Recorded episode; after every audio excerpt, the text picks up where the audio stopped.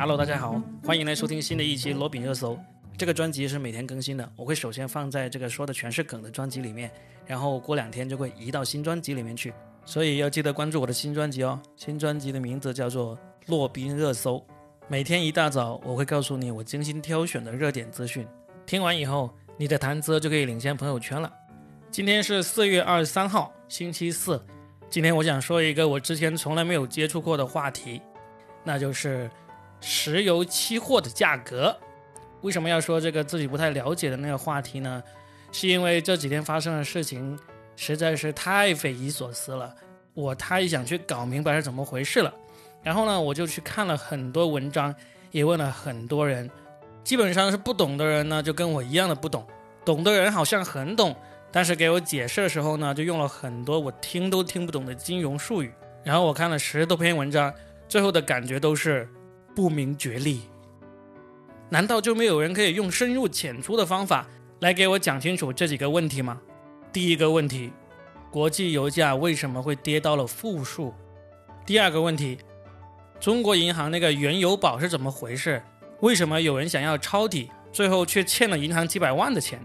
第三个问题。为什么有人说这次美国原油价格跌到负四十美金，最后买单的却是我们中国的投资者？然后我就发现，能够把这些问题简简单单的跟小白们讲清楚的人，好像只能是小白，那就是我了。今天我就尝试一下来说这个话题。最近这一个多月呢，石油的价格都在不停的下跌，为什么呢？那肯定就是因为疫情了。疫情一来，企业停工停产。个人减少出行，汽车都很少用了，那石油的需求自然就减少，价格就必然下跌了。你想想，你有多久没有给你的爱车加油了？反正这两个月我就只加了一次油。那这个就是最直接导致油价下跌的原因。那还有一个原因呢，就是世界各个主要石油生产国之间的那种明争暗斗，大家都不肯减产，导致这个石油的供应依然是那么多，供应保持不变，然后消费又降得那么厉害。那就必然是这个价格进一步的往下跌了，这就是针对各位小白最容易理解的油价下跌的原因了。至于为什么各个国家不减产呢？那个原因就复杂了，牵涉到很多政治的原因。那同时呢，在技术上也不是说你说要减产就能够减产那么容易的。总之就是这么一个情况。那我们说的世界油价下跌，并不是指你去加油变得很便宜很便宜，而是指石油的期货价格在下跌。那什么是石油期货呢？我们先来搞清楚什么是期货。通常我们在现实生活中交易都是一手交钱，一手交货，这就是现货交易。那这里面就牵涉到一个买家，一个卖家，这个就很好理解。但是在资本市场上，我们是可以买未来的货的。就例如，我可以花钱去买这个五月份的石油，可以买这个十月份的大豆，可以买十二月份的汽车。这些都是可以的，我们只需要约定一个交易的日子就可以了。那一天呢，就叫做交割日。我作为这个买货的人，我在交割日之前给了钱，而作为卖货的人呢，就要在交割日那天把实物交给我。但是呢，在交割日之前，我手上是有这么一个交易的合约，我可以把这份合约再卖给别人。我卖给别人的原因很简单，要么就是因为我这时候需要现金了，我需要把它卖了来套现。要么呢，就是这件商品这时候它已经涨价了，我把它卖出去，我来赚钱，这就是最最简单的期货交易。但是这个说法太简单了，你就算听到这里全都听明白了，你再去看那些期货交易的文章，你会发现还是有很多术语你不明白。那下面我就来说一说最基本的一些术语。下面这个关于期货的解释呢，来自于知乎用户甜椒。在生活中的交易呢，我们通常都只能是扮演买家或者卖家的角色。在一桩交易当中，你不可能既是买家又是卖家，对吧？但是在期货交易里面，你可以既是买方，同时又是卖方。当然，不是你自己卖给自己，而是说你可以通过先买后卖这样的方式来赚取差价。怎么赚取这个差价呢？那当然就是先低价买入，然后呢再高价卖出。这是最好理解的，但是期货跟其他东西不一样的地方在于呢，你还可以先高价卖出，然后呢再低价买入，这同样是可以赚到差价的。就是说，你手里没有货没关系，你一样可以先卖出商品，因为大家买卖都是未来的商品嘛，大家手上都没有货。我现在先高价卖出了这笔期货，我只需要在这个交割日到来之前，只要我能够以低价把它买回来，那我就赚到这个差价了。也就是说，一笔完整的期货交易，它必须是有买有卖。你一开始买了的，你后面就要卖出去；你一开始卖了的，你后面就必须要买回来。那么你一开始做这个交易的时候呢，就叫做开仓或者是建仓；当你结束这笔交易的时候呢，就叫平仓。你开仓的时候，既可以是先买入，这时候呢，你就被称为做多，你就是多头；那你开仓的时候呢，也可以是先卖出，这时候呢，就叫做做空。那你就是空头，所以我们经常说空头多头就是这么一个意思，并没有好坏之分，只是代表你对这个商品的这个看法不一样，从而导致你的投资行为不一样而已。平仓呢，就是你要进行一个跟你开仓的时候相反操作的交易，你开仓的时候是买做多，那你在平仓的时候呢就是卖做空，你开仓的时候是卖做空，那你平仓的时候呢？就是买做多，这就是最基本的期货交易术语。那石油期货毫无疑问就是以这个石油原油来作为这个标的物的期货商品。那好了，四月份的这一次石油期货交易为什么会历史上第一次跌到了负数呢？首先，石油期货是一个月一个月的买的，就是每一个月它都有一天是交割的日子。那这个五月石油期货的交割日子呢，就是四月二十号。所有买了这个五月石油期货的人呢，都必须在四月二十号这天来进行交易。你是在那天之前买了这个期货的，就必须要在四月二十号那天卖出。如果不卖出的话，你就必须要去提货。那如果你是在四月二十号之前卖出了这一笔期货的话，你就必须在四月二十号那天把它买回来。如果你不买回来，你就必须要把这笔原油的实物交给人家进行这个实物交割。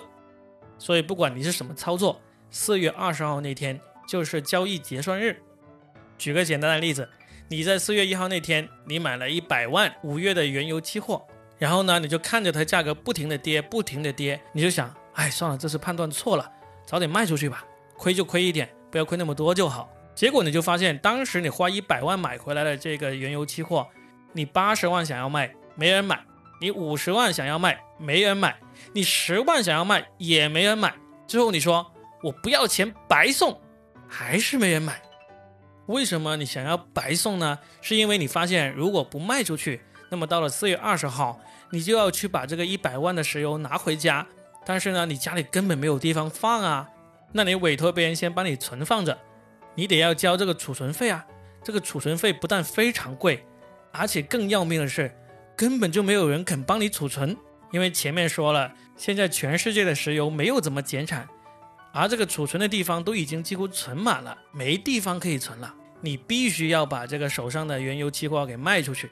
这时候你就开始大喊：“谁把我这个一百万的这个石油买走，我再倒贴你十万块！”没想到旁边有个人说：“我倒贴二十万。”然后那边又有个人说：“我倒贴三十万，你只要把它买走就可以了。”然后你就惊恐的发现，市场上这些跟你一样当初买了这个石油期货的人都在这样喊。于是呢，就出现了历史上破天荒的油价跌到了负数，一直跌到四月二十号最后交易的时刻，油价就前所未有创纪录的跌到了负三十七点六三美元一桶。那中国银行是怎么在这次事件里面被推上了风口浪尖的呢？是因为首先我们普通人要参与这个石油期货买卖呢，要怎么做呢？如果你有条件，你就直接跑到这个美国商品交易所里面去进行这个期货交易。但是绝大部分人呢都是没有这个资质的。那于是呢，国内的几大银行呢就推出了这项服务，就是他们推出一个跟这个美国原油期货挂钩的这个理财产品。我们买这些国内银行发行的这个理财产品呢，就相当于去买了这个美国的原油期货，只不过代表我们去跟这个美国商品交易所交易的是这些银行而已。其中呢，中国银行推出的这款产品呢，就叫做原油宝。现在大家都在骂这个原油宝，说它这个产品设计是有缺陷。实际上，你不能简单的把它称之为缺陷，它这个呢是跟工行和建设银行的这个原油期货产品呢是不一样的地方，就在于他们的结算时间是不一样的。中行的这个原油宝，它的结算时间呢是跟美国是在同一天，而工行和建行那个结算时间呢是比美国的结算时间呢要提前一周。也就是说，这一次这个五月原油期货，中行的结算时间呢是在四月二十号，跟美国同一天。而中行和建行的结算时间是在四月十四号。现在大家都在夸这个工行和建行很有风险意识，按照国际惯例提前一周来进行结算。但实际上，假如你是一个很懂行的投资者，但你又是在工行和建行买的这个产品，当他们帮你结算之后呢，还有一周的时间，这个期货产品的价格呢，可能还会有很大的波动的。作为一个熟练的投资者，你可能想在这段时间再做一些买入或者卖出的操作。但是呢都没有办法做了。但如果你买的是中行的这个原油宝，你在这个四月十四号到这个四月二十号之间呢，你还是可以主动的去做这个买入或者卖出的操作，以赚取更多的差价。但是风险可能也会更大，大到什么程度呢？大到就跟你自己直接在美国市场去操作那个风险一样的大。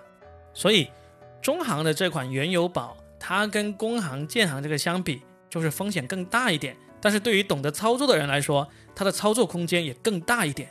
但是中行这个产品呢，在这次里面呢，有两个操作导致了这个投资者的损失。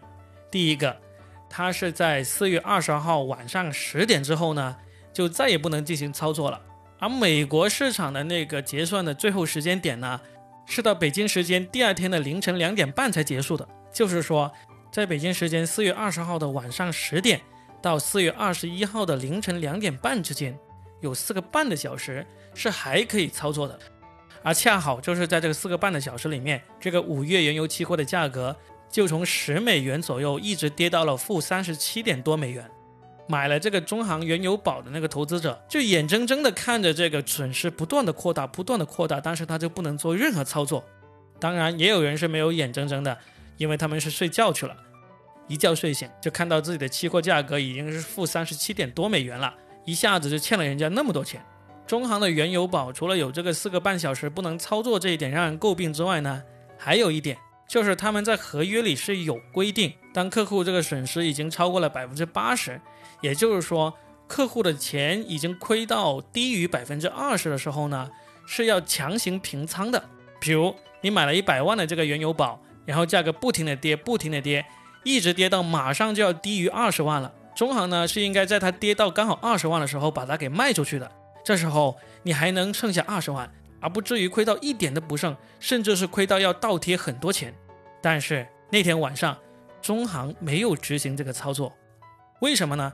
中行自己给出的解释就是说，我这个当你跌到了低于百分之二十，我就帮你强行平仓的操作呢，是必须在。早上八点到晚上十点之间进行的，而这一次，当你们跌到低于百分之二十的时候呢，发生的时间是在晚上十点到第二天凌晨两点半之间进行的，所以呢，我就没有办法帮你操作了。这可是我们原先说定的哦，没有办法怪我哦。这就是这个中行原油宝事件的来龙去脉。